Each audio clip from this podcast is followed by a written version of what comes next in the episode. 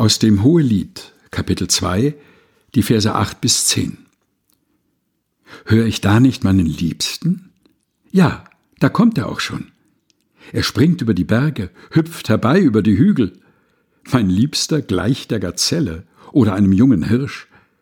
Schon steht er an unserer Hauswand. Er schaut durch das Fenster herein, späht durch das Fenstergitter. Mein Liebster redet mir zu. Schnell, meine Freundin, meine Schöne, komm doch heraus. Hohes Lied, Kapitel 2, Vers 8 bis 10 aus der Basisbibel der Deutschen Bibelgesellschaft. Gelesen von Helga Heinold.